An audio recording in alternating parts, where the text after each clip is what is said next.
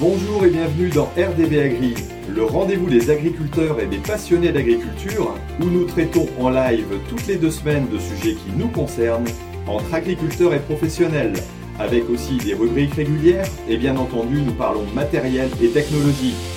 Une émission présentée par Thierry Agriculteur d'aujourd'hui, parce que l'agriculture mérite d'être expliquée. Voilà, ben bonjour à tous. Alors nous revoici pour un nouveau numéro, donc le numéro 7 de euh, Rendez-vous Agri. Euh, alors ce soir, on va parler d'Ecuma donc avec euh, notre président national d'Ecuma, Luc Vermelaine. Alors bonjour Luc. Bonjour Thierry, bonjour à tous. Voilà, alors donc euh, bah, si vous le savez déjà, vous avez déjà pu suivre un peu, on va parler voilà, de Cuma, on va parler d'organisation en groupe, et puis on va essayer un peu de, de voir un peu les avantages, peut-être les inconvénients, les difficultés, et puis la prospective qu'on pourra avoir à l'avenir avec les, groupes, euh, les groupes de travail en commun. Vous savez que moi aussi, je suis euh, adhérent de CUMA, président de CUMA et même président de fédération euh, régionale pour ceux qui ne le savent pas. donc, je suis fort dans le mouvement. Il y en a qui font du bruit derrière, là, je ne sais pas si c'est Luc. Et, donc, bah, c'est un sujet qui m'intéresse. J'espère que ça va vous intéresser aussi. On va essayer de vous expliquer un peu tout, j'allais dire, le contenu euh, j'allais dire comment on crée une Cuma, euh, pourquoi, comment ça fonctionne, quelles sont les règles du jeu mm. euh, dans une Cuma, ça me paraît important. mais avant tout, je voulais déjà commencer par pouvoir remercier un peu les partenaires qui nous accompagnent pour réaliser ce rendez-vous Agri. Donc, les partenaires, vous avez d'abord Agrizone, voilà, et Olivier était juste avec nous au début, donc qui nous suit euh, et puis qui nous permet voilà, tout simplement de, réaliser cet épisode. Alors, on a aussi Ternet qui nous accompagne et qui va nous présenter tout à l'heure tout simplement les trois articles les plus vus sur WebAgri, sur Ternet, et aussi ceux qui ont eu peut-être le plus de controverses ou tout au moins le plus de commentaires. Donc, on va pouvoir voir ça tout à l'heure dans la partie magazine.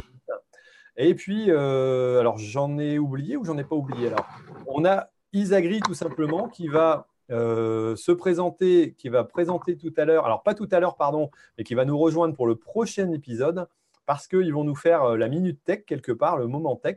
Euh, il a bien, qui a bien voulu, donc Isagri qui a bien voulu devenir partenaire avec, entre autres, Alexandre Diaz, qui viendra avec nous de temps en temps pour présenter des nouvelles, des nouveautés technologiques dans l'agriculture, voilà, qui pourront nous intéresser et puis voir un peu ce qu'on a à faire.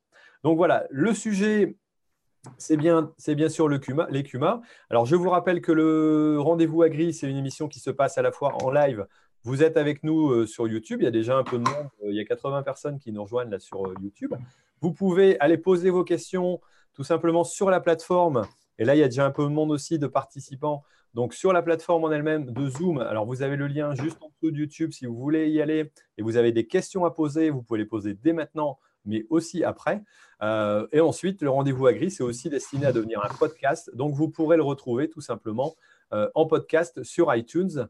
Euh, je vous remettrai les liens si vous voulez. Voilà, et si vous êtes inscrit tout simplement sur la plateforme Zoom, vous recevrez aussi les possibilités d'avoir les retours arrière, c'est-à-dire les anciens épisodes, où vous allez sur agriculteurdaujourd'hui.com pour retrouver tout ça. Donc voilà, fini les présentations. voilà, Luc, on va pouvoir rentrer dans le, le vif du sujet. Alors, je voudrais déjà que tu te présentes euh, en tant qu'agriculteur et puis en tant qu'adhérent de CUMA pour nous expliquer ensuite ton parcours pour en arriver à devenir président de la Fédération nationale. Ok, euh, donc euh, moi je suis agriculteur installé en 1988. donc aujourd'hui installé en GAEC avec mon fils sur une exploitation de 120 hectares. Euh, en bio, on termine, la conversion cette année. Euh, axé sur euh, légumes plein champ, donc on a une trentaine d'hectares de légumes plein champ. et puis, en, bien sûr, en CUMA, dans un modèle très collectif, puisqu'on a aussi, on fait partie, on est associé à un assolement en commun. On n'y fait pas partie parce que, comme on est en GAEC, on veut garder la transparence du grec, donc on n'arrive pas à rentrer euh, dans la bioteam, mais on est euh, bioteam, donc qui est le, groupe d'assolement en commun. Euh, donc une dynamique forte autour du, collectif, adhérant l'exploitation adhère, je crois que ça doit être 7 cumains. et donc avec ouais, voilà, donc une dynamique autour de la bio l'installation, donc mon fils qui a 30, 32 ans aujourd'hui, donc il s'est installé il y a 5 ans. Et puis après, donc, clairement aujourd'hui, un modèle d'exploitation qui a été complètement transformé en 5 ans, puisque moi j'étais seul il y a 5 ans sur un système simple, 60 hectares en, en betterave, lin, céréales. Euh, pour aujourd'hui, euh, donc avoir ces 120 hectares, euh, un permanent, et on a un groupement d'employeurs, on a associé à peu près 120 personnes. Donc très très forte dynamique autour de tout ça. Ben, mon parcours rapidement, donc j'ai démarré dans la suite de l'exploitation familiale en 1988 avec, avec 6 hectares, un atelier hors sol de volaille une surface de 1000 m2. C'était un peu la grande mode des années 85-90. Euh, et puis, j'ai repris euh, l'exploitation de, mes parents en 92, euh, agrandi avec l'exploitation d'un oncle en 95, donc pour avoir 60 hectares. Euh, avec un poulailler, une production de porc euh, sur litière, euh, à l'époque on appelait ça litière biométrisée. J'ai fait ça jusqu'en 2006. En parallèle, j'avais développé une activité de valorisation de déchets verts donc avec un autre collègue en SARL, et puis en créant une CUMA sur l'arrondissement, sur tout l'arrondissement. Donc, on avait bah, notamment pour faire toute la partie compostage. Donc, l'idée étant d'associer euh, une synergie forte entre des problématiques citoyennes et des problématiques agricoles. Euh, et puis, euh, notamment avec toute cette problématique de, conservation des sols, puisqu'en 98, j'ai enclenché sur l'exploitation toute une dynamique autour du non-labour. Euh, voilà, et puis en 2006, euh, j'ai arrêté tout l'élevage, tout l'élevage hors sol. Euh, j'ai embrayé sur aussi toute une démarche d'installation photovoltaïque sur entre 2009 et 2012. Et puis voilà, donc pour arriver en 2013 avec l'arrivée de Benjamin et puis ce que je vous ai rencontré au début de mon propos, pour être très rapide. Heureusement que tu as été rapide, mais tu as une belle histoire déjà. Oui, oui, tout à fait. Bah oui, donc j'ai pas mal. Euh, voilà, je vais dire, j'ai à peu près muté quatre fois, on va dire ça comme ça. Euh, bah parce qu'avec euh, bah, cette volonté de, un, de, bah, je suis quelqu'un qui fait souvent des périodes d'une dizaine d'années, 10-12 ans sur, sur, sur un champ de thématique, et puis j'aime bien bah, être, porter des projets, aller de l'avant, et puis être dans des dynamiques d'innovation. Euh, donc ceci explique un peu cela, voilà. Euh, et puis à chaque fois, bah, c'est une nouvelle histoire qui commence, donc c'est super intéressant. Alors, tu es dans, dans plusieurs groupes. Hein. Euh, tu as parlé voilà, de la bioteam. Il y a aussi la, voilà, une, une CUMA ou plusieurs CUMA. Vous avez... Non, tu es dans une CUMA, c'est l'Incourt seulement? Alors, on a une, une CUMA locale à l'échelle du village, une CUMA intégrale, qui avait à l'origine, euh, donc qui est la CUMA historique euh, qui avait été installée par mon père en 1970. qui, bah, qui s'est un peu éteinte en 1985. Clairement, à l'époque, on faisait, je crois que ça devait être 4000 francs. On était en francs encore, c'était au siècle dernier. 4000 francs de chiffre d'affaires. Puis en fait, les jeunes qui, ben, qui, étaient sur les exploitations des adhérents de l'époque, ben, on est à peu près tous de la même tranche d'âge, donc il y avait une dizaine d'exploitations. Donc on a en, 2000, en 92, avec la, avec l'arrivée de la PAC, on s'est tous, on s'est tous dit, il faut qu'on fasse quelque chose. Donc on a acheté un premier tracteur, et puis de fil en aiguille, on a tout passé le, le matériel de l'exploitation dans la CUMA pour avoir aujourd'hui une cinquantaine de matériel, une Puma qui fait 350 000 euros de chiffre d'affaires, et puis un parc d'un million et demi d'euros, donc euh, un, beau, un bel outil. Bon, qui bouge aujourd'hui parce que bon, voilà, on, a des, on est dans un monde où on a des ruptures fortes, euh, des changements de système d'exploitation euh, très importants, avec des agriculteurs, on a des adhérents qui ont arrêté leur exploitation, qui ont qui ont arrêté l'activité agricole, d'autres qui ont, comme nous, qui sont passés bio, d'autres qui ont agrandi, spécialisés dans des ateliers lait. Donc, on a une, une évolution, alors on constate ça depuis cinq ans maintenant, une évolution assez rapide qu'on n'avait pas euh, qu'on n'avait pas auparavant, puisque je pense qu'on était sur un système assez similaire des uns et des autres, c'est-à-dire euh, en vache laitière, en production, en élevage d'engraissement, porc, volaille, bovin, céréales, betteraves, donc des trucs assez simples. Et c'est vrai qu'aujourd'hui, on rentre dans un système beaucoup plus complexe et que l'adaptation n'est pas simple au quotidien. Quoi. Ouais, c'est sûr que c'est des, des nouvelles euh, étapes qui arrivent dans, nos groupes ou dans nos exploitations agricoles euh, qu'il faut arriver à faire, euh, à faire évoluer. Alors, pour reprendre un peu les, sujets de base, alors je voulais voilà, en parler avec toi. Alors, on parlera un peu plus de ton mandat national par la suite, en parlant un peu de, de la structure et puis, j'allais dire, du réseau des CUMA. là, ce que je voulais voir un peu avec toi, euh, c'est un peu réexpliquer les bases parce que tout le monde, je pense, euh, sait ce qu'est une CUMA, ou tout au moins je vais peut-être le réexpliquer. Hein. c'est une coopérative d'utilisation de matériel agricole. Donc, euh, je, vais, essayer de présenter, puis Luc, tu me reprendras derrière s'il y a des, ajouts sûrement pour compléter. Mhm. donc, on est sous un statut qui est coopératif, hein, donc c'est bien une coopérative. Alors, elle a la spécificité d'être d'utilisation de matériel. Donc, le but et l'objet de cette CUMA, c'est de, d'acheter du matériel en commun donc à plusieurs agriculteurs. Il faut être euh, quatre au minimum. Euh, donc, ce qui est un statut un peu particulier par rapport à d'autres coopératives où théoriquement, une coopérative classique, on doit être sept.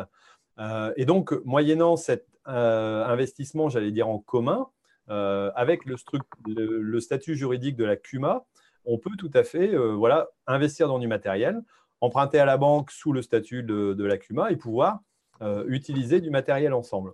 Alors, il y a quelques règles qui, sont sur les bases de fonctionnement, euh, qui sont qu'une coopérative doit avoir des, statuts, hein. ça doit être déposé, donc ça doit être déclaré. Euh, il y a aussi quelques principes qui sont assez évidents, euh, qui sont tout simplement qu'il doit y avoir des parts sociales. Chaque adhérent de la CUMA doit avoir des parts sociales c'est le même cas dans toutes les coopératives, je pense. Hein. voilà, même si dans certaines grosses coopératives, on a, on a cette nuance qui est peut-être un peu, j'allais dire, euh, voilà, ou même peut-être dans certaines CUMA, euh, ça peut être peut-être un peu reculé, mais en tout cas, c'est un des principes. On doit avoir des engagements aussi euh, en tant qu'adhérent, donc on s'engage sur un matériel, sur un tracteur, sur un outil, sur un autre. On n'est pas obligé d'être engagé sur tout, mais tout au moins sur une partie. et ensuite, je crois qu'on a un troisième pilier, mais je l'ai oublié, ou ça ne me revient pas tout de suite. Je n'ai pas lu que complète un petit peu par rapport aux obligations euh, Oui, tu as dit euh, part sociale, euh, engagement. Part sociale, engagement. non, non, mais je pense que. après, c'est le statut juridique.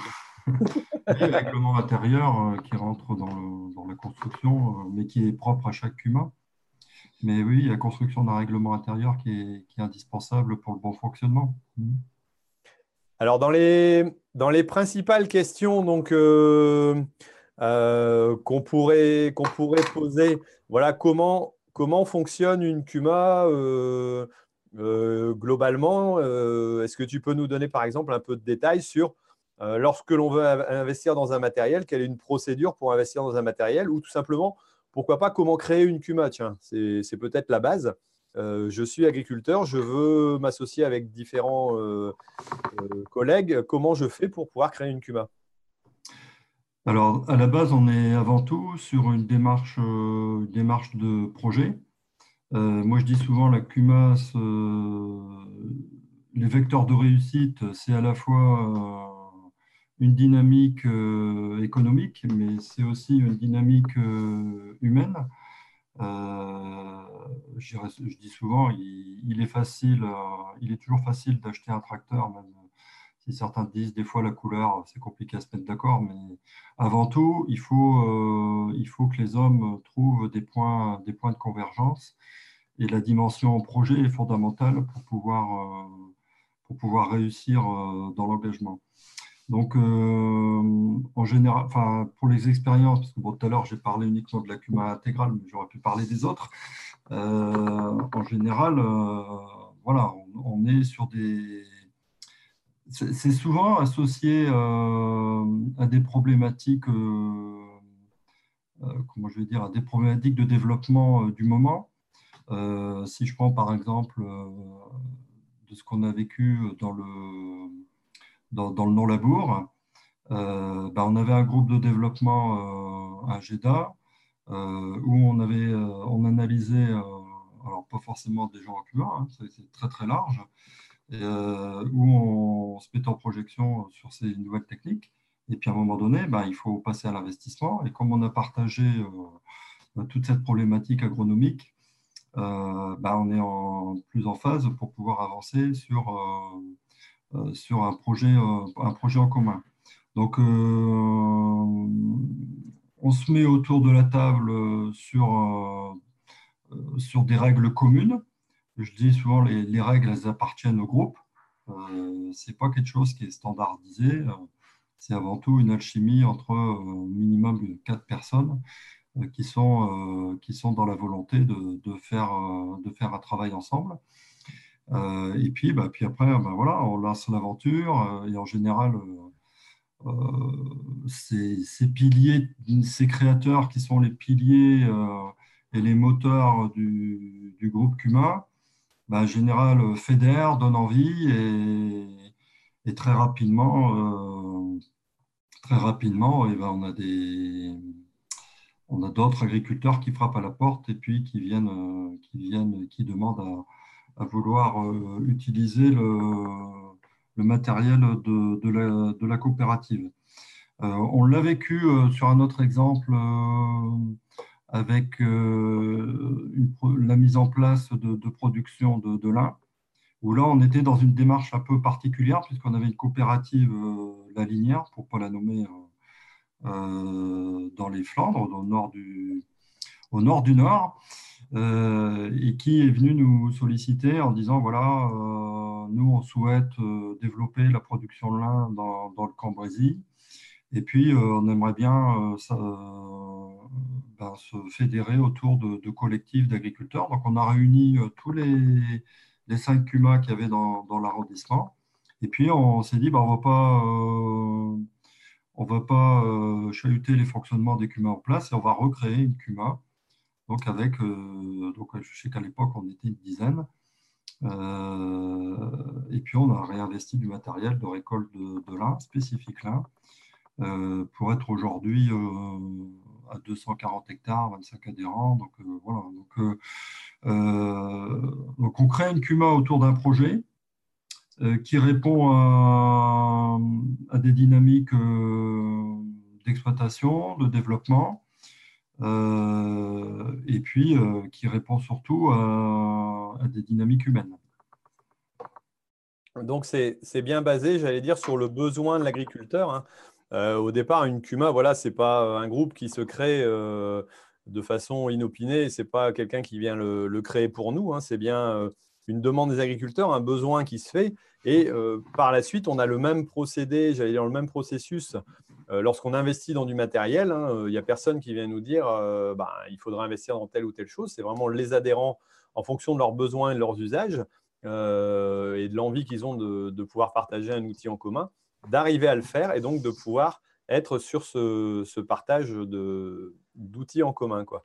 Euh, au niveau des, dire, des différentes activités, alors voilà, tu, tu disais, il y a les CUMA intégrales, donc ils peuvent couvrir, j'allais dire, l'ensemble du matériel. Moi, pour ceux qui connaissent un peu le système, c'est vrai que dans la verre de l'ossoise, euh, on a un système euh, où quasiment un agriculteur peut avoir tous les outils nécessaires pour son, son travail, mais comment? Sans avoir d'avoir aucun outil chez lui. C'est quasiment le cas euh, chez nous. Moi, j'ai que, j'allais dire, j'ai encore une presse à balle carrée parce qu'on n'a pas le système chez nous et une arracheuse à betterave euh, par lequel je travaille par une entreprise, c'est tout.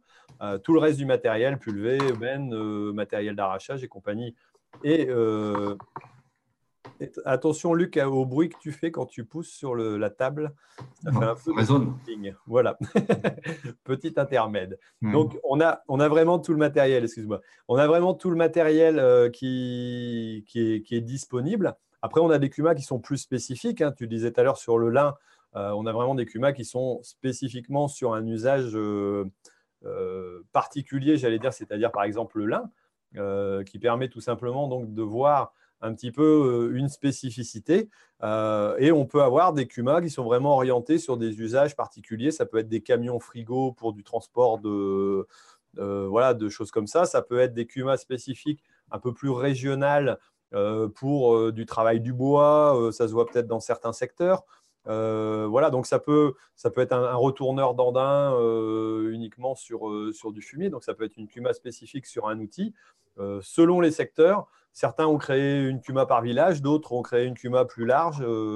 et bon, parfois il y a des regroupements les unes avec les autres. Et on a aussi un processus, voilà, je, le dis en réfléchissant, qui est aussi l'intercuma. Est-ce que tu peux nous donner, toi, est-ce que tu as des exemples d'intercuma, de travail entre les différentes cumas qui, se présentent?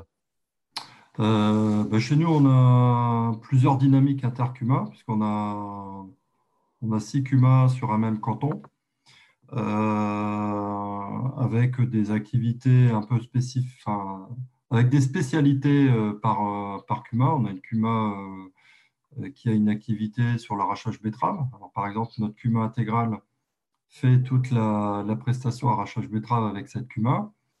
Euh, on va, notre CUMA intégrale va chercher une autre CUMA pour faire euh, l'ensilage maïs, puisqu'on a une autre CUMA dans, à, 5 km à côté qui, a deux ensileuses, deux ensileuses maïs, donc il y a une grosse activité ensilage, ils font 800 hectares.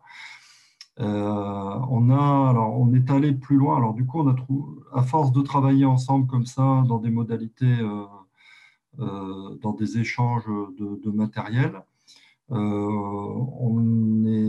a fait émerger un atelier en commun des, des six humains pour assurer bah, la maintenance et l'entretien de tout le matériel. Euh, donc euh, une CUMA dans laquelle on a, va dire, fait migrer tous les salariés, euh, tous les salariés des CUMA. Donc aujourd'hui, il y, a, six, y a six salariés qui sont dans cette CUMA. et puis ça couvre à peu près, je crois qu'il doit y avoir 400 matériels pour les, les. Donc avec cette volonté donc, euh, d'être autonome euh, dans, le, dans la maintenance et dans le suivi du matériel, euh, d'apporter, bah, parce qu'aujourd'hui on, avance de plus en plus dans des modalités de, on parle de prestations complètes, c'est-à-dire qu'on apporte un service complet tracteur, matériel, chauffeur, et qui demande du coup bah, des, compétences pointu sur des utilisations de matériel. Euh, bah, vous le savez tous, quand on conduit des. Aujourd'hui, on a énormément de, technologies dans, dans les matériels automoteurs, les matériels tractés, et qu'il euh, il faut forcément passer par. Euh, bah, il faut forcément avoir des gens compétents pour pouvoir les piloter, et puis surtout pour pouvoir les optimiser.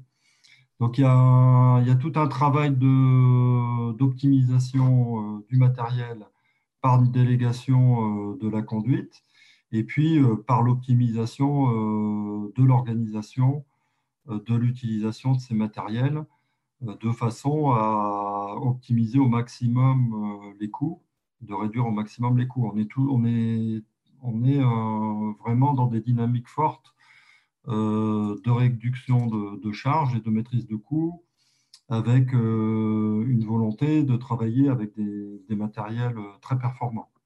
Euh, donc avec des renouvellements importants. Euh, et ça, on peut le faire que si on a un certain volume et que pour euh, avoir le volume, ben, on va chercher, on ouvre nos, nos CUMA à d'autres, enfin on travaille entre les CUMA, donc pour, comme tu le dis, pour faire de l'intercuma, et ce qui permet d'accéder à du matériel haut de gamme à pas cher, on va dire comme ça alors, est-ce que, est que, le matériel est pas cher euh, C'est toujours trop cher, je pense, mais c'est vrai que tout au moins, on arrive à. Quand je dis à pas cher, c'est pas... à l'utilisation ou c'est pas cher. oui. Sinon, c'est toujours un peu compliqué. Bon, je vais, je vais reprendre un petit peu les. Voilà, l'intercuma. Donc voilà, ça peut être des cumas de cuma. On regroupe aussi, on, organise, on, euh, on essaye de, rationaliser au maximum. Hein, c'est vraiment l'objectif. Alors, euh, j'allais dire, dans la partie euh, intéressante des, des CUMA, c'est vraiment de pouvoir aussi éventuellement d'investir dans des matériels qui sont plus performants aussi que ce qu'on aurait pu investir soi-même. alors, c'est certainement un avantage économiquement, on s'y retrouve, même si l'objectif premier, souvent, c'est de mettre en commun des matériels voilà, pour, pour optimiser. mais c'est aussi l'aspect humain, je pense, qui est vraiment très, très important et ce qui est euh, ce qui est marrant aussi, que dans, nos discussions en général, euh, même à l'intérieur des CUMA, lors de, voilà, de, discussions, alors certes, on parle de matériel, on investit dans tel ou tel matériel, mais souvent, très vite arrive euh, l'aspect organisationnel, l'aspect du travail en commun, c'est-à-dire de, pouvoir dire on, est ensemble pour pouvoir, j'allais dire, travailler et comment on arrive à mieux travailler. Donc, c'est un peu j'allais dire, la, suite un petit peu de logique de, des choses dont on peut parler en CUMA, c'est-à-dire que on démarre souvent par du matériel, mais on continue par de, l'entraide, de l'action commune. Euh, est-ce que c'est vrai depuis tout le temps est-ce que c'est de plus en plus vrai maintenant, euh, Luc, par rapport à ce que tu as comme, comme expérience, toi? Ah, Moi, je pense que c'est une, réalité euh, depuis tout le temps, où on a cette force de, partage d'expérience euh, à travers le, groupe.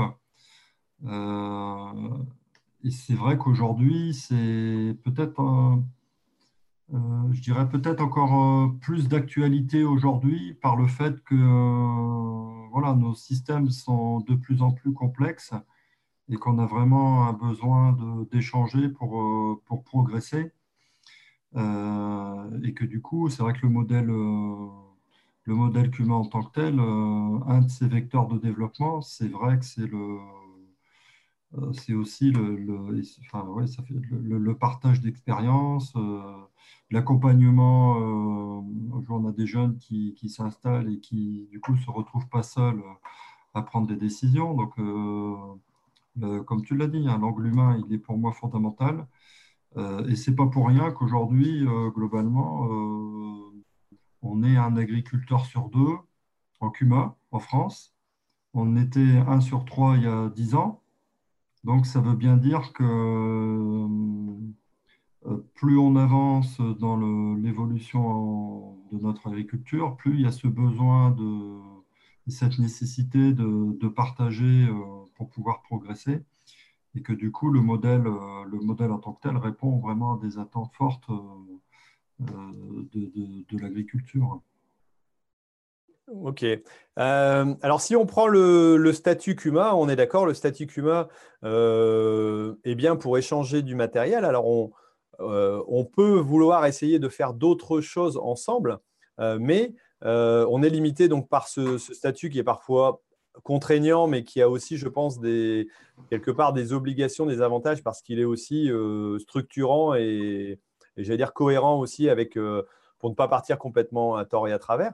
Mais il y a, il y a aussi souvent des CUMA qui partent sur d'autres activités. Alors nous, je vais prendre l'exemple, on a voulu faire une activité photovoltaïque en CUMA. Euh, on a couvert les, par des panneaux solaires, donc on était limité par le statut. Pour autant, euh, on a trouvé un statut qui était la, SAS, là, entre autres, pour pouvoir réaliser cela et en ayant la CUMA en tant que seule personne morale à l'intérieur. C'est l'avantage du statut de la SAS. C'est un petit peu technique, mais voilà, ça fait, ça fait partie des choses qui peuvent être euh, vues. Euh, on peut tout à fait adjoindre à une, euh, une, CUMA, par exemple, une unité de méthanisation de travail en commun où la CUMA aurait le matériel et un groupe d'agriculteurs, que ce soit l'ensemble de la CUMA ou quelques-uns, voilà, créer une, autre structure hein, sous forme de SARL, SAS ou, ou quoi que ce soit. des, formes de, commercialisation aussi, ça se voit où on a par chez nous le panier vert, par exemple, qui a, qui a sur une base de, de Kuma aussi créé avec, euh, j'allais dire, une évolution aussi des, adhérents euh, et un désir de travailler en commun différent, bah, de créer une, alors je crois que c'est en SARL si je ne me trompe pas, euh, voilà, une, autre structure qui permet de pousser un peu plus loin l'activité. Et est-ce que c'est la, forme d'ouverture aussi de, des enfin que peuvent avoir les CUMA par rapport à des besoins d'évolution, des besoins justement à, pousser un peu les murs de, nos activités actuelles où euh, on se rend bien compte que à certains moments, il faut, il a pas, il faut pousser quoi. Euh, bah, pour répondre à ça, je pense que euh, il est clair que ce qui est compliqué dans un collectif, c'est de trouver la, dynamique qui constitue le groupe. Alors, et c'est vrai que ce qu'on constate, c'est que quand on a un groupe qui marche bien, une fois que le, une fois qu'on arrive à mutualiser du matériel, et si la dynamique elle est forte, en général, les gens, ils veulent, les adhérents, ils veulent aller plus loin que la mutualisation de matériel. Euh, et ils mutualisent, euh, mutualisent d'autres outils. Alors, c'est vrai que sur le l'angle CUMA en tant que tel, donc on est euh, des coopératives de classe 6. Dans le monde de la coopération, il y a six familles coopératives et nous, on fait partie de la famille de la classe 6 qui est des coopératives de prestation de services. Donc, on n'a pas, on pas la, possibilité de faire de l'achat-revente. Et du coup, quand on veut aller plus loin, ben, il faut forcément, alors soit si on est au moins 7, on peut très bien se réinventer sur un modèle coopératif. Mais moi, je pense que ce n'est pas forcément euh, pas un facteur limitant de sortir du modèle coopératif dans la mesure où on garde les fondamentaux euh, et, les valeurs qu'on avait au départ dans la construction du collectif et qu'on est en capacité aujourd'hui de, donner euh, de la d'autres projets et d'autres euh, perspectives euh, euh, au collectif à travers, comme tu l'as dit, des SARL, des SAS, dans cette volonté de, continuer à partager, de continuer à trouver des solutions ensemble pour continuer à s'adapter à un contexte agricole qui, qui bouge et, un contexte sociétal qui bouge énormément et qu'en collectif, ben, forcément, on est beaucoup plus fort. Donc, euh, euh, voilà, donc on a, on a cette possibilité. Alors, c'est vrai qu'on on essaye de défendre des statuts coopératifs avec moins de 7 adhérents pour être à 4. C'est quelque chose qui devrait pouvoir avancer dans les années à venir. Mais voilà, mais pas, pour moi, ce n'est pas un frein. Je pense que dans la mesure où le collectif marche bien, il y a vraiment possibilité d'aller plus loin euh, parce qu'on a construit euh, à travers un statut CUMA qui est très, très structurant, on est en capacité après de porter bien d'autres projets. Alors c'est vrai que pour le, redire, c'est vrai que voilà, le, statut CUMA peut paraître parfois un peu restrictif ou, cadré, mais en même temps, euh, comme tu le disais, l'intérêt, c'est de pouvoir aussi dire, je pense, euh, à partir du moment où on a envie de faire quelque chose ensemble, euh, ce n'est pas le statut qui va nous bloquer, on va trouver un autre statut éventuellement. J'allais dire, c'est pas parce que moi je suis pro CUMA quelque part et toi certainement aussi que euh, c'est la seule alternative qui existe au travail en commun. Il y a, d'autres formes qui existent. Il y, a, des nouvelles formes aussi de, partage de matériel ou de, formes de partage qui, bousculent un peu nos, j'allais dire, nos, façons de faire. Hein. On voit si on parle de WeFarmUp, d'autres types d'échanges de matériel. Euh, je pense que c'est encore très minoritaire pour l'instant, mais ça se développe. Euh, en même temps, ce n'est pas forcément des, sujets qui, en tout cas moi qui me font peur. Alors peut-être que ça peut faire trembler un petit peu certains en disant que ça va démonter le statut CUMA, mais pour moi au contraire, euh, les gens qui auront commencé à apprendre à travailler ensemble avec parfois quelques petits matériels chercheront peut-être aussi dans le statut CUMA euh, le, dire, la structuration, la, sécurité hein, par l'engagement, par les obligations qu'elles euh, impliquent. Le fait que ce soit durable, hein, on s'engage pour 7 ans, on, fait des emprunts, on a des parts sociales. Euh, c'est un statut beaucoup plus structurant aussi que d'acheter en commun. Euh, le jour où vous êtes à deux, vous avez acheté avec votre voisin un matériel, ben, si vous vous chamaillez avec, euh, vous êtes tranquille, vous n'avez plus de voisin. Vous n'avez plus de quoi travailler ensemble, vous vous débrouillez. si vous êtes à 7, à la limite, si vous chamaillez avec l'un de vos collègues de CUMA, ben, vous pouvez encore travailler avec les autres et puis ça peut se passer. Moi, je l'ai vu dans, dans, la pratique. c'est plus facile à gérer aussi d'avoir euh, parfois, enfin nous on a 15 tracteurs, c'est plus facile d'avoir 15 tracteurs à 40 personnes que d'avoir euh, un tracteur à deux, parce que euh, voilà, donc on, cette, forme d'évolution aussi fait que le, statut et l'ensemble est, intéressant au niveau fonctionnement. Alors j'ai quelques petites questions. Alors j'en ai une par exemple qui me dit combien peut-il peut y avoir de salariés en CUMA euh, combien y a-t-il de métiers en CUMA Alors euh, voilà, je ne sais pas trop pourquoi la question, mais des métiers, on peut, on peut pratiquer, j'allais dire, tous les usages agricole et avoir tous les matériels nécessaires Et quels sont les fonds de financement quand on débute, par exemple, une CUMA Alors, Luc, est-ce que tu peux répondre à combien de salariés en CUMA on peut avoir? Bah, Combien de salariés, on n'a pas de limite. on peut aujourd'hui, d'ailleurs, c'est assez récent, je crois que ça a 3-4 ans de mémoire. Une CUMA peut, être groupement d'employeurs, c'est-à-dire qu'on peut euh, embaucher un salarié et le mettre à disposition euh, des exploitations des adhérents sans forcément utiliser le matériel de la CUMA. Donc ça, c'est une, nouveauté depuis euh, trois ans. après, sur le nombre de, salariés en tant que tel, bah, c'est nos limites. on fait ce qu'on veut. Sur les métiers, bah, quand on touche tous les métiers, on a des, comptes, on a des, secrétaires euh, partagés, on a des, chauffeurs, des mécanos, euh, donc tout ce qui touche. Euh, si on est dans, dans des outils de conditionnement, ben, on va avoir des, salariés qui vont être sur des chaînes de conditionnement. si on est sur, sur des outils d'abattage, euh, donc on va avoir des bouchers, on va. Donc voilà, on peut, toucher tous les métiers. C'est pas, pas un frein dans la mesure où on reste euh, dans le champ du partage de l'outil. Euh, et donc, ce partage d'outils, s'il doit générer de la main-d'œuvre, eh ben, on va prendre les compétences dédiées pour, faire, pour faire tourner l'outil. sur la partie financement, ben, on est sur, en général, quand on, si on parle de la création du TCUMA, on est sur un apport de 20%, euh, on dit capital social, donc c'est l'apport de, l'adhérent qui doit, mettre dans la CUMA. Euh, et puis les 80% autres, c'est du recours à l'emprunt. Euh, alors ce qui est pratique, c'est que on n'a pas aujourd'hui, si c'est bien négocié, il n'y a pas lieu de, il n'y a pas de garantie, si ce n'est que le nantissement du matériel, mais il n'y a pas de caution. Euh, parce que de toute façon, euh, la première caution, bah, c'est la solidarité entre les, entre les adhérents. Donc, on n'a on pas de défaillance euh, en tant que telle de CUMA sur les paiements et sur les, sur les, sur les remboursements d'emprunt. Il n'y a, a pas de. Ça, on ne connaît pas. Ou s'il y en a, je pense que c'est peut-être une en France, mais ça existe quasi, quasi pas. Donc, c'est une vraie garantie pour le banquier. Et puis, euh, voilà. Alors après, bien sûr, hein, comme tu l'as dit, c'est des engagements, c'est du respect de, fonctionnement euh, pour pouvoir, euh, bah, pour pas pénaliser son collègue.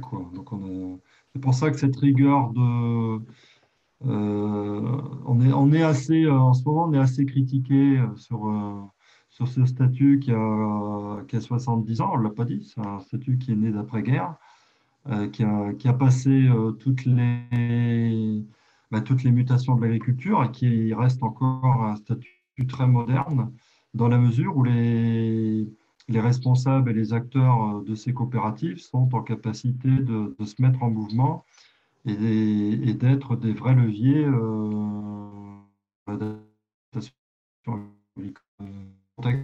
du moment il y a ta connexion qui est un peu moins bonne. Alors, je ne sais pas si c'est chez moi uniquement, mais ça passe un peu moins bien. Mais bon, voilà, euh, pour l'instant, ça va. Euh, pour reprendre un petit peu aussi, euh, j'ai une autre, une autre question qui dit est-ce qu'un bâtiment en CUMA est obligatoire? Alors, certainement pas. par contre, je dirais que ça peut être au, bout d'un certain moment sérieusement conseillé. Enfin, moi, je, je le conseillerais après, après avoir dire, créé la structure. Hein, c'est pas c'est pas du tout indispensable. Hein. Une Cuma euh, peut tout à fait fonctionner. Nous, on a tourné pendant plus de, que je pas de bêtises, euh, plus de 20 ans quasiment sans, euh, sans bâtiment. Donc, ça peut tout à fait fonctionner. Après, si on a des salariés, ça commence à devenir quelque chose de, de plus critique. Et en général, l'un va avec l'autre. Hein. C'est souvent un, un ensemble où quand on veut avoir des salariés, on se dit tiens, il faut un bâtiment, ou quand on a un bâtiment, on se dit tiens, on peut avoir un salarié. Donc c'est souvent ça, ça avance un petit peu. Euh, après, j'ai une autre euh, question aussi pour, euh, pour toi qui a été posée là sur, sur YouTube. Est-ce que les CUMA font concurrence aux ETA c'est toujours ouais, une bonne question qui revient régulièrement. Non, bah, je ne pense pas parce que alors elles pour être très clair, je constate, c'est qu'en général, il y a des très bonnes connexions entre les ETA et les EDT maintenant, et, les CUMA. ça joue globalement, ça joue la complémentarité. Je prends un exemple que nous on connaît ici localement. en arrachage betterave, si on a un planning très serré en début de campagne, que la machine et qu'on ne veut pas arracher trop tôt euh, pour euh, des problèmes de conservation, bah, on a l'entrepreneur euh, local qui vient nous donner un coup de main et inversement, en fin de campagne, on va, on va lui rendre si lui il est chargé.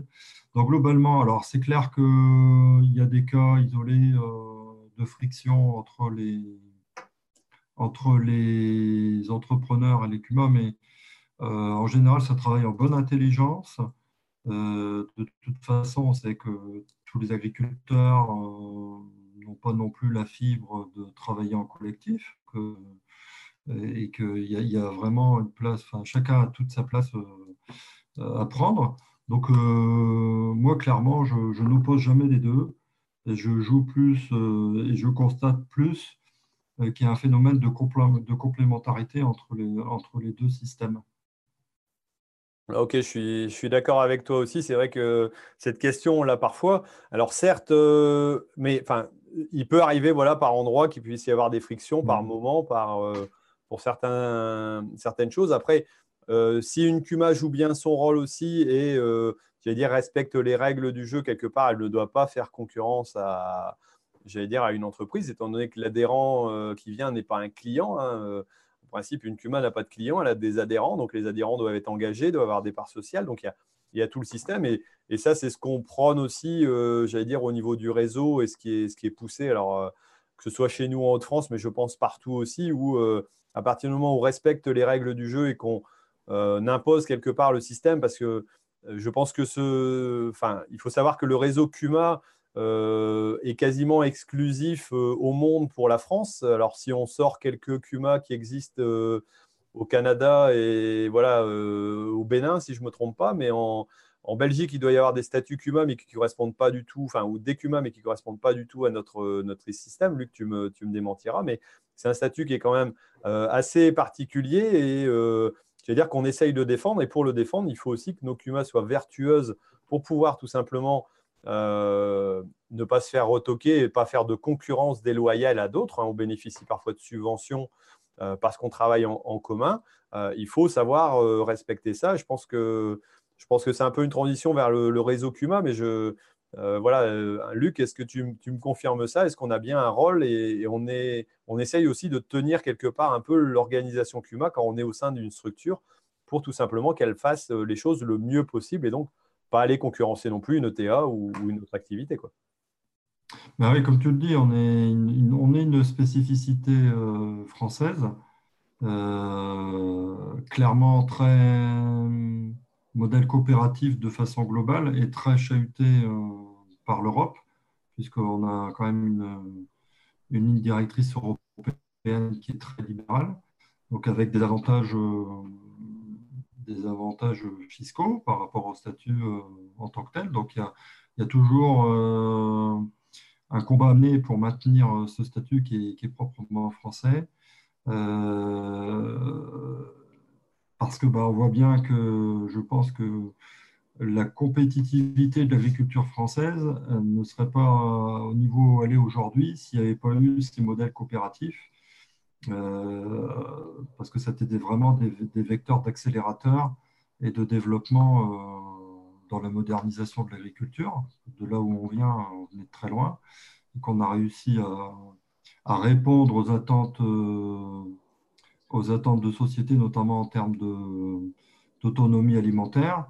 on continue et je pense que notre modèle, il est vraiment, c'est pour ça que je disais tout à l'heure, on est vraiment moderne puisqu'on on est en capacité euh, de, répondre aux attentes de société. Aujourd'hui, on nous demande beaucoup moins d'intrants. Euh, donc, euh, on est dans des dans, les groupes, on est dans des situations en capacité de, générer l'innovation, de nouvelles, de nouvelles techniques et qu'on on avance beaucoup plus vite parce qu'on est forcément un groupe et donc on partage, on partage, on partage les expériences. Et puis on partage l'investissement, on partage le risque. et tout ça fait qu'on avance beaucoup plus vite dans, les, dans, la solution. Donc, le, réseau en tant que tel, tel qu'on le, le défend aujourd'hui, donc il y, a, vraiment cette nécessité de, défendre le statut coopératif. Euh, et comme tu l'as dit, Thierry, euh, parce qu'il y a des règles à respecter euh, pour pouvoir le, pour pouvoir le pérenniser. On ne fait pas n'importe quoi. Et puis deux, parce qu'on est un vrai vecteur de solution par rapport par rapport aux attentes euh, et des agriculteurs et de la société. C'est vrai que c'est très important cet ensemble et c'est pour ça qu'il y a des règles, que c'est complexe, parfois contraignant, mais c'est aussi surtout un avantage, je pense, euh, parfois en cas de coup dur, hein, en, cas de, difficulté. Il peut y avoir aussi des difficultés en CUMA, euh, comme les agriculteurs subissent des difficultés avec difficultés économiques. Donc c'est pour ça qu'il faut cet ensemble de règles et de, choses un peu qui, contraignent pour obliger aussi à, gérer, euh, j'allais dire, correctement, parce que ça, ça implique pas mal de choses. Alors, si on reprend, euh, j'allais dire, la structuration euh, des CUMA, voilà, une, CUMA, bah, c'est une entité avec quatre agriculteurs ou plusieurs, hein, quatre au minimum ou plusieurs. alors, il existe des structures qui sont tout simplement des, fédérations départementales ou des fédérations régionales, ça dépend un peu des, secteurs et des, regroupements. Alors, il y a eu un regroupement qui a été fait, tout au moins nous, en Haute-France et puis dans d'autres régions, pour rassembler, euh, j'allais dire, des structures donc, euh, fédératives. Donc, euh, il y a des fédérations qui peuvent vous accompagner lors de la création d'une CUMA. Alors, j'avais des questions, par exemple, au niveau aux mise en place, comment ça pouvait se mettre en place. Ben, tout simplement, euh, vous allez voir un peu, je pense que c'est situé souvent au niveau des chambres d'agriculture ou des choses comme ça. Mais si vous cherchez CUMA, ou même au niveau du, réseau national, il y a un site internet, donc vous pourrez trouver éventuellement, euh, je pense, des renseignements euh, quant à savoir qui contacter pour avoir des renseignements sur une CUMA. À partir de ce moment-là, la fédération qui comporte, j'allais dire, bah, qui est structurée par des, euh, adhérents de CUMA, des cumistes, hein, euh, comme moi, entre autres. Donc, euh, bah, moi, je suis président de la, structure au niveau région de France. On est avec des collègues, on a un conseil d'administration, on décide de l'évolution du fonctionnement et on a embauché des salariés qui permettent de tout simplement des animateurs conseils, des ingénieurs conseils qui vont pouvoir vous apporter le service. Alors, c'est le simple calcul d'aide de fonctionnement pour un achat de matériel, du conseil euh, matériel, même si on n'est pas vraiment, euh, enfin tout au moins chez nous là-dedans à fond. Il y a, euh, notre objectif, c'est plutôt d'essayer de structurer l'aspect humain et l'aspect organisationnel, comment respecter les règles. Donc à partir du moment où vous vous faites accompagner par une fédération, vous avez, je pense, l'accompagnement global qui va vous permettre de gérer votre CUMA, de répondre au statut, de gérer votre règlement intérieur, de la dynamiser, de créer, j'allais dire, des, nouveaux ateliers, d'être accompagné, de savoir si euh, le statut correspond ou bien pas. Donc ça, je pense que c'est hyper important.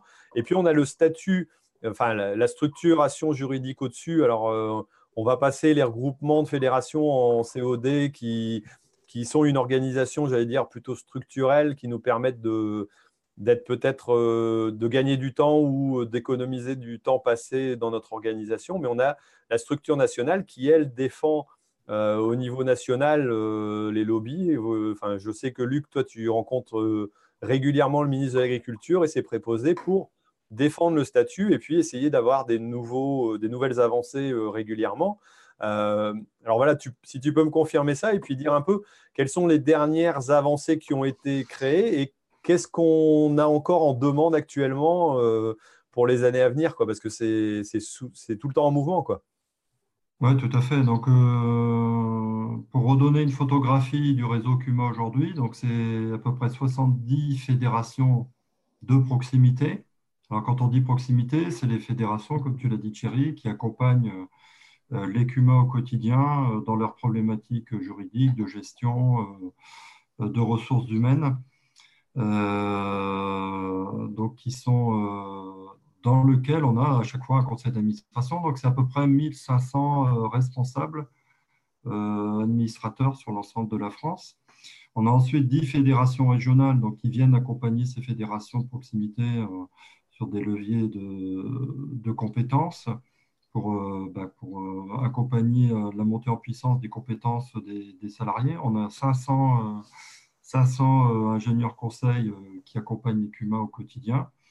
Et puis, on a une fédération nationale, donc avec un conseil d'administration de 28 membres, dont les fédérations proximité adhèrent.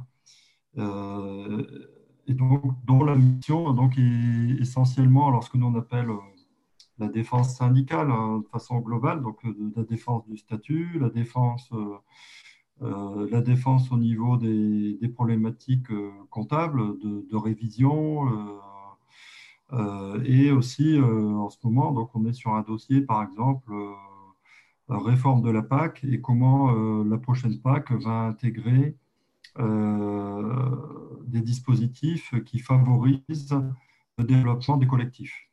Euh, donc on travaille euh, de concert avec d'autres réseaux qui, accompagnent les collectifs pour, se faire entendre davantage. Et donc on revendique auprès du ministre, on fait des propositions au ministre pour justement intégrer cette dimension beaucoup plus forte du collectif dans le développement agricole. Ensuite, alors sur des actions qu'on a menées, euh, on a une avancée euh, très importante euh, qui est l'affectation des subventions. Il faut savoir que quand on est en coopérative, et ça c'est historique, la subvention qui était touchée par la CUMA restait en réserve indisponible et ne pouvait pas être redistribuée aux adhérents. Pour consolider la structuration financière de la CUMA, et puis, euh, au fil du temps, euh, les quantités de subventions ont fortement évolué. On a eu des quantités de 60-70% sur des cibles beaucoup plus... Euh, oui, sur des, sujets beaucoup plus ciblés et qui du coup, et puis avec des prises de risques beaucoup plus importantes et les adhérents dans une CUMA qui, qui avaient des projets, des projets innovants, ben, se voyaient euh, pas forcément aidés dans leur investissement. Donc, on a réussi à passer 50% de cette subvention en retour, euh, en retour de l'investissement.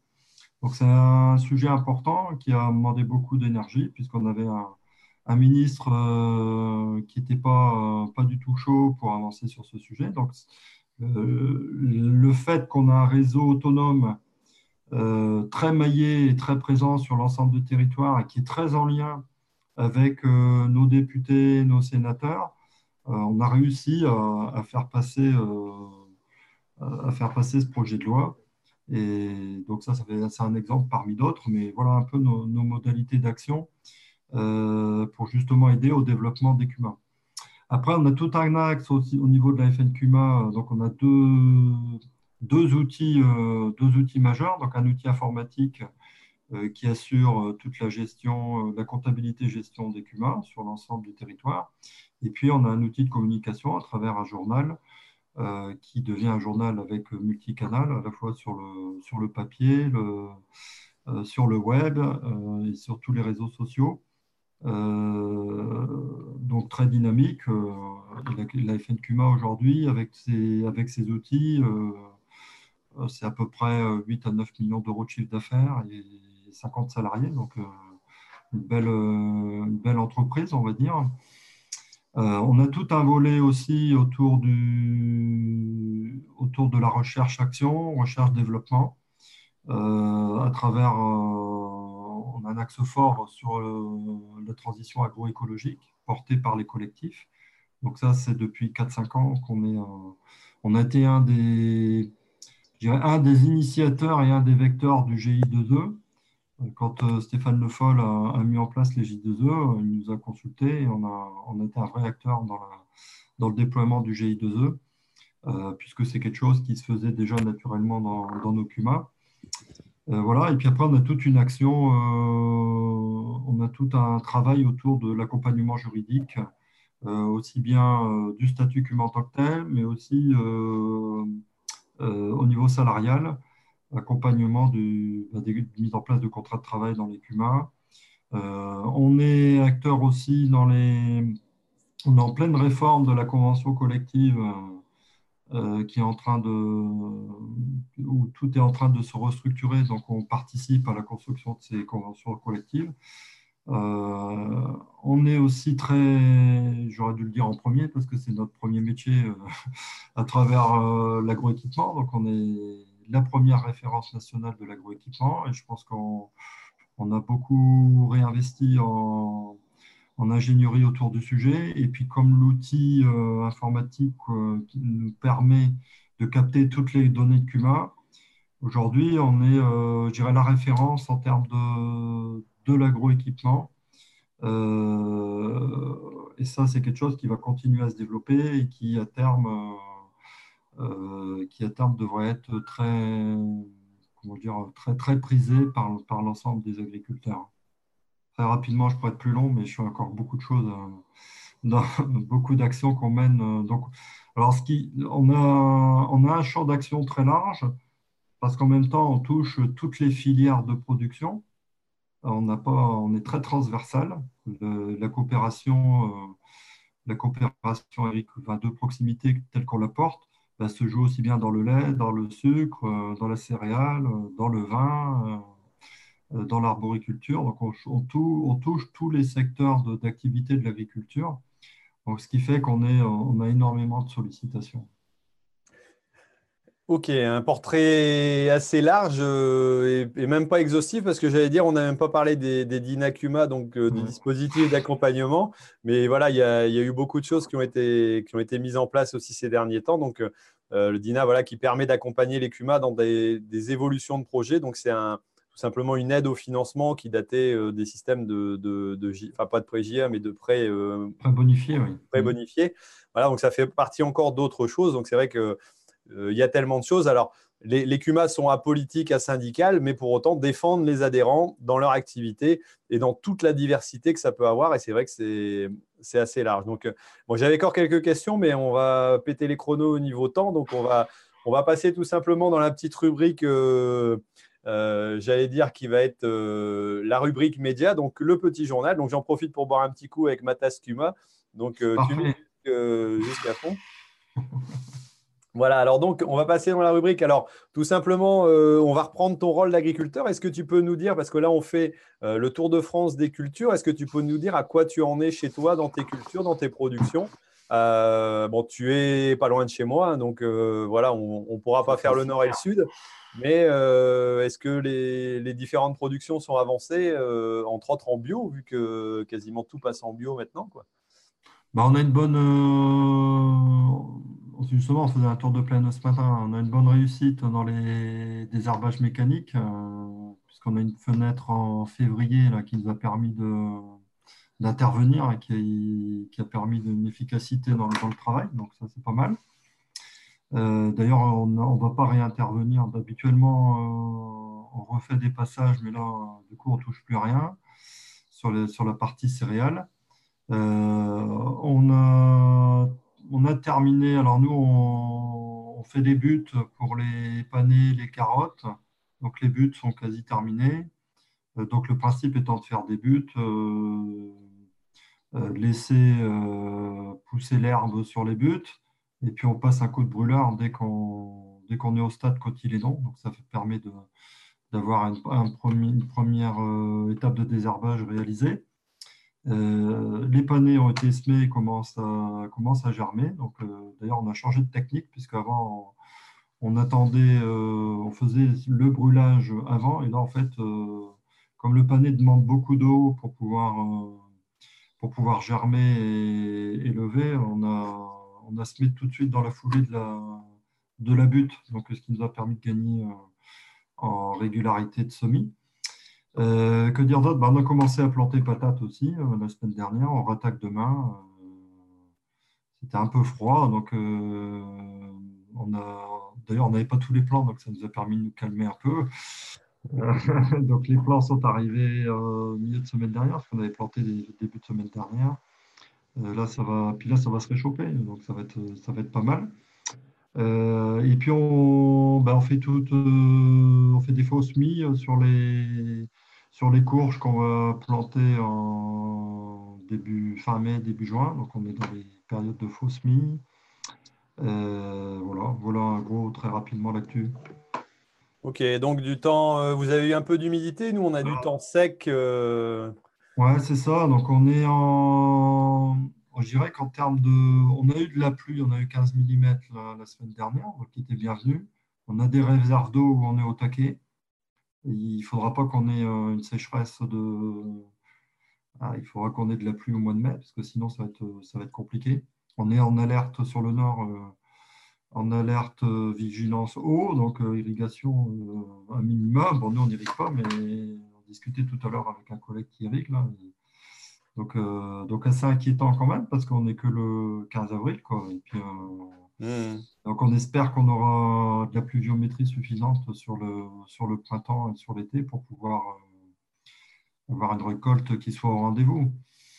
Ouais, non, nous, c'est vrai que pas de Calais, alors on est en vigilance, on n'est pas en en restriction. Donc sur le nord, il y a interdiction d'arroser entre 11h et 17h, si je ne me trompe pas.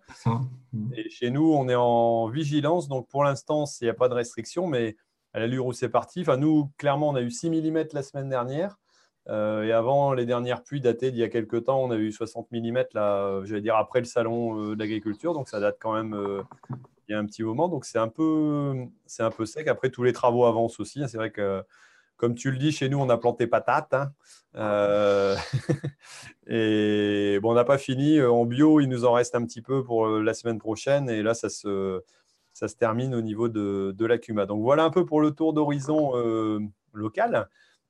Alors là, on va passer tout simplement, je vais faire un partage d'écran pour qu'on puisse voir. Alors, il ne faut pas que je me trompe. Voilà, c'est parti. Normalement, ça doit être bon. Euh, non, pas encore. Voilà, j'y suis. Euh, donc, avec notre partenaire qui est tout simplement Ternet, on fait un petit peu le tour, donc le zap de la semaine, euh, des trois articles qui ont été les plus lus. Alors, celui qui a été le plus lu sur Ternet, c'est tout simplement un article sur Nicolas Mensen, qui est exploitant dans la Sartre et qui ouvre une concession agricole. Alors, c'est un exploitant en bio. voilà, qui, qui, ouvre tout simplement une concession. Alors, c'est j'allais dire, euh, un agriculteur qui change de métier. Donc, c'est intéressant. Alors, on va regarder les trois articles, Luc, puis tu me diras s'il y en a un qui te, euh, voilà, qui, qui, te fait réagir ou réfléchir ou euh, voilà, que, tu peux voir. Donc, il y a, il y a cet article-là. Ensuite, sur WebAgri, euh, donc celui qui a eu le plus de lecture, c'est tout simplement le bovin et transport, donc Nagui qui stigmatise la filière d'élevage. Alors, pour ceux qui n'ont pas suivi les actualités, c'est le présentateur Nagui hein, qui présente entre autres, euh, d'ailleurs je ne sais plus, Taratata, euh, mais là ce n'est pas dans cette émission-là, où il s'est euh, ouvertement donc affirmé en disant que le transport, enfin que l'élevage faisait plus de pollution que le, que le transport. Donc là il y a une, une forte réaction par rapport à cette voilà, cet état de fait en plus, comme diraient certains, sur le service public. Donc, quelque part, est-ce qu'un animateur du service public a, à faire ce genre de choses? Et, je pense qu'il y a eu des réactions, euh, voilà, tout au moins assez importantes. Donc, c'était a priori le 22 mars sur, euh, sur France 2. Voilà, donc euh, si vous voulez voir, vous pouvez aller relire cet article. Alors, je les remettrai en lien sous la vidéo. je pense qu'ils y sont déjà. et puis un dernier article donc, qui lui a suscité beaucoup de commentaires, c'est celui qui a suscité le plus de commentaires.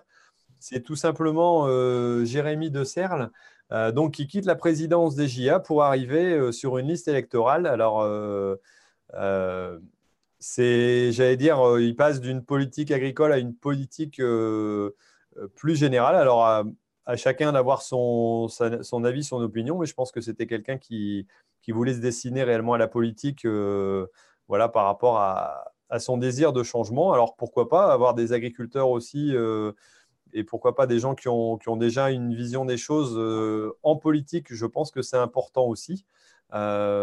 Euh, voilà, Luc, je vais arrêter tout simplement au partage d'écran. Alors, est-ce qu'il y a un des articles qui te fait euh, bondir, réagir ou, tout simplement qui une réaction? Bah deux, Peut-être les deux articles. Un, le premier sur la, construction d'une concession, moi je trouve ça vraiment, vraiment sympa dans la mesure où les les agriculteurs se mettent en mouvement et sont en capacité de, se réinventer. Et je trouve que, euh, au-delà de l'exemple précis euh, de la concession en tant que telle, c'est plus la, démarche de, ben voilà, de se mettre en mouvement et de, et de, créer et de partir sur un nouveau métier. Je pense que c'est vraiment sympa. après, la position de Jérémy, que je connais bien, que j'ai croisé régulièrement, euh, bah, il est courageux parce que c'est dans, la politique aujourd'hui euh, qui est tellement décriée. Euh, bah, enfin, il faut vraiment avoir le moral hein, pour faire de la politique aujourd'hui. Moi, je les côtoie un petit peu. Alors, on a beaucoup de caricatures sur le monde de la politique. Je pense qu'il y a des gens de, de, très grandes valeurs qui s'investissent, qui s'investissent dans ces fonctions, qui sont ben, qui ouais, qui sont pas faciles quoi. Et, je pense que bon moi, moi je tire mon chapeau. Je, dis euh, ouais, dis c'est vraiment beaucoup de ouais, beaucoup de volonté, euh, beaucoup de beaucoup de courage d'affronter ce, ce, type de fonction qui qui est pas simple aujourd'hui hein, parce que le monde est complexe, les solutions sont pas simples à trouver. Euh, et en a besoin de gens comme ça qui, qui mouillent le maillot. C'est courageux. C'est courageux, j'allais dire. Tu, tu, sais un peu à quoi t'en tenir par rapport à ton, ton rôle aussi de président national. Ouais, puis, euh, puis euh, je pense que voilà, puis euh, en côtoyant les, parce qu'il est toujours facile hein, de, on, a déjà des postures de presse qui critiquent facilement.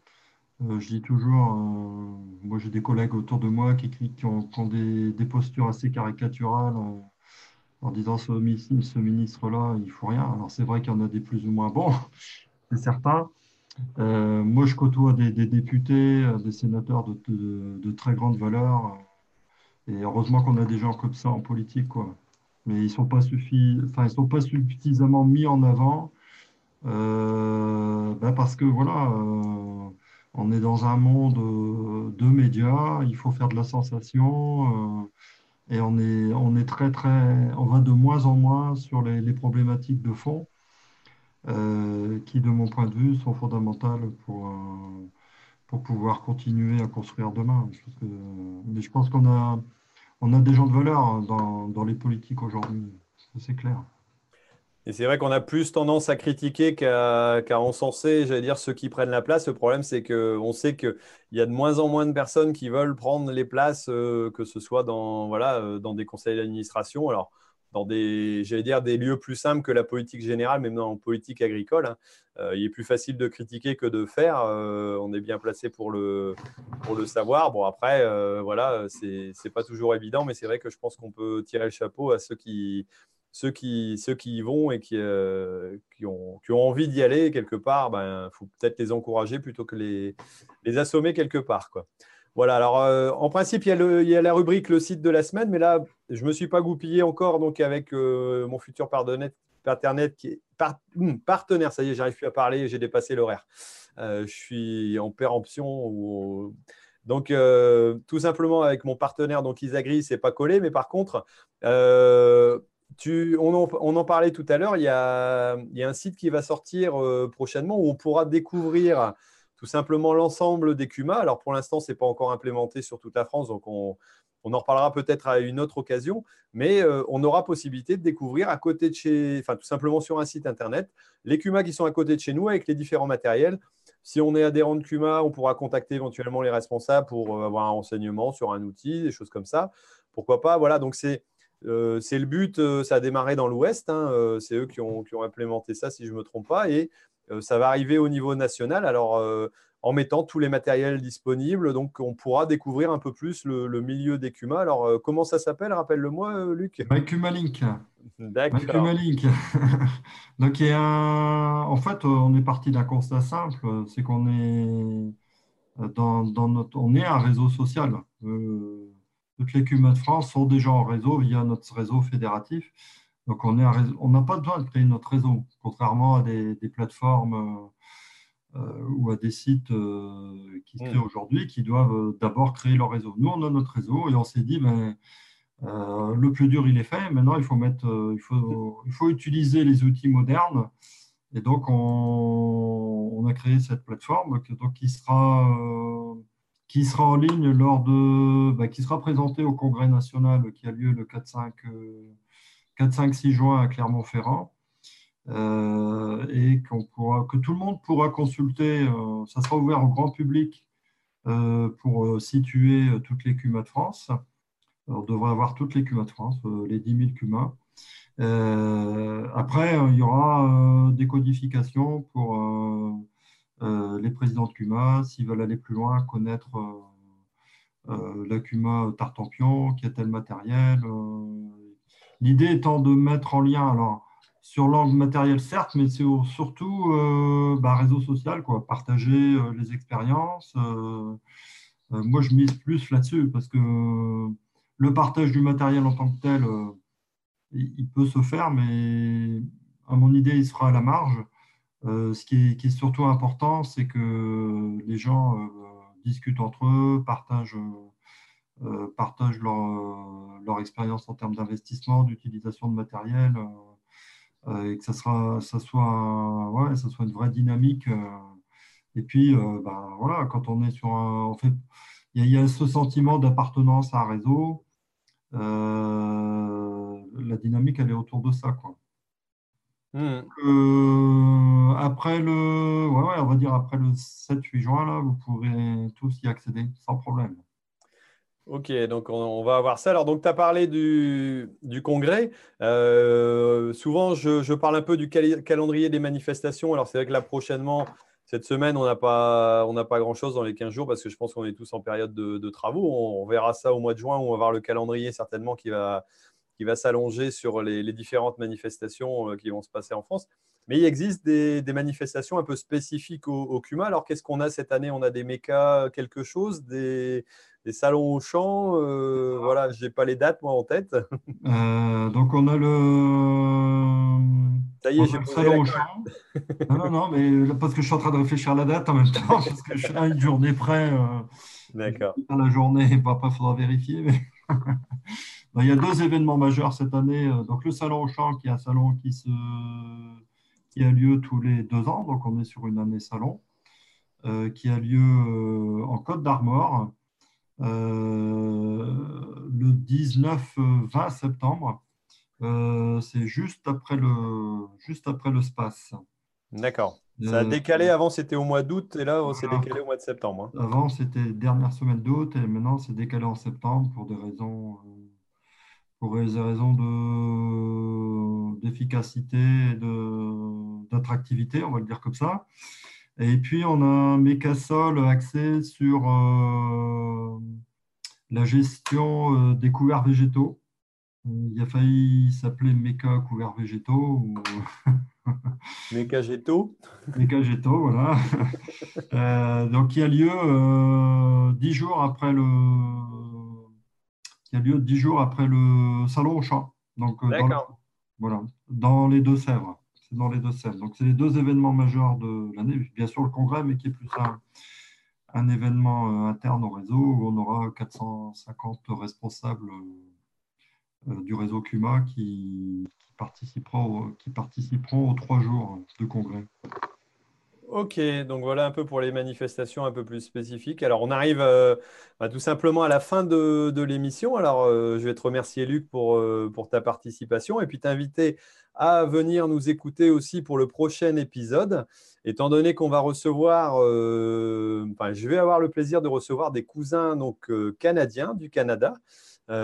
J'en ai rencontré un donc tout simplement qui est dans un journal qui s'appelle La Terre de chez nous. Alors même si c'est la terre de chez nous, c'est pas en France, c'est au Canada et plus particulièrement au Québec. Donc, euh, et qui va nous parler donc avec un de ses collègues, j'ai pas son nom, euh, voilà, j'aurai les infos bientôt. Euh, donc de l'agriculture au Canada, donc je pense que ce sera un sujet intéressant. On, saura s'ils sont plus sous la neige, mais je les ai eus la semaine dernière au téléphone et il y avait encore neigé le, matin même, donc voilà, est-ce qu'ils vont être sortis de la neige et commencer leurs travaux? Mais bon, on pourra tout au moins discuter de ça. Euh, et voir aussi, alors je sais qu'il existe quelques QA aussi au Canada, j'ai eu l'occasion, euh, j'ai perdu son nom, mais de rencontrer euh, un animateur qui, qui, gérait ça et qui m'avait accompagné dans, dans ma visite là-bas. Et je, vais dire, je le salue et je le remercie. malheureusement, ma mémoire de ce soir à 22h15 ne me permet plus de, de, le retrouver. Déjà que je ne suis pas un grand fortiche en mémoire, mais alors là, cette heure-là, euh, avec la fatigue de la journée, c'est compliqué. Bah voilà, bon, il m'en excusera, je l'espère. En tout cas, voilà, on se retrouve euh, tous donc, pour un prochain épisode lundi 29 avril, donc à 21h, toujours sur les mêmes canaux. Euh, merci Luc, en tout cas, de nous avoir avec plaisir. Accompagné. Je pense qu'on aura encore l'occasion de parler de Kuma prochainement parce que c'est un, voilà, un sujet qui peut-être à 70 ans et plus, mais quand on a ubérisé l'agriculture alors que le mot n'existait pas encore et qu'on a, j'allais dire, euh, privilégié euh, l'usage plutôt que la propriété, euh, ce qui est plutôt d'actualité dans certains cas maintenant, mais on voit que euh, franchement, je pense que ceux qui ont fait ça au départ n'étaient vraiment pas en retard et même plutôt en avance sur, euh, des modèles qu'on découvre ailleurs uniquement maintenant. Donc, merci à, Luc. Et puis, euh, bah, je vous dis à tous une bonne soirée. Hein. et surtout, ne l'oubliez pas, l'agriculture mérite d'être expliquée. Donc, partagez ce podcast, cette diffusion. Et encore merci à Grison, à Ternet. Et puis, bientôt, donc ça y est, j'ai perdu Isagri. Et en tout cas, merci à Luc et au réseau Cuma d'avoir répondu à mes questions. Allez, bonsoir. Ciao, merci. Merci. Merci d'avoir suivi RDV Agri, le rendez-vous des agriculteurs et des passionnés d'agriculture. Et rendez-vous dans deux semaines pour une nouvelle émission. Et d'ici là, ne l'oubliez pas, l'agriculture mérite d'être expliquée.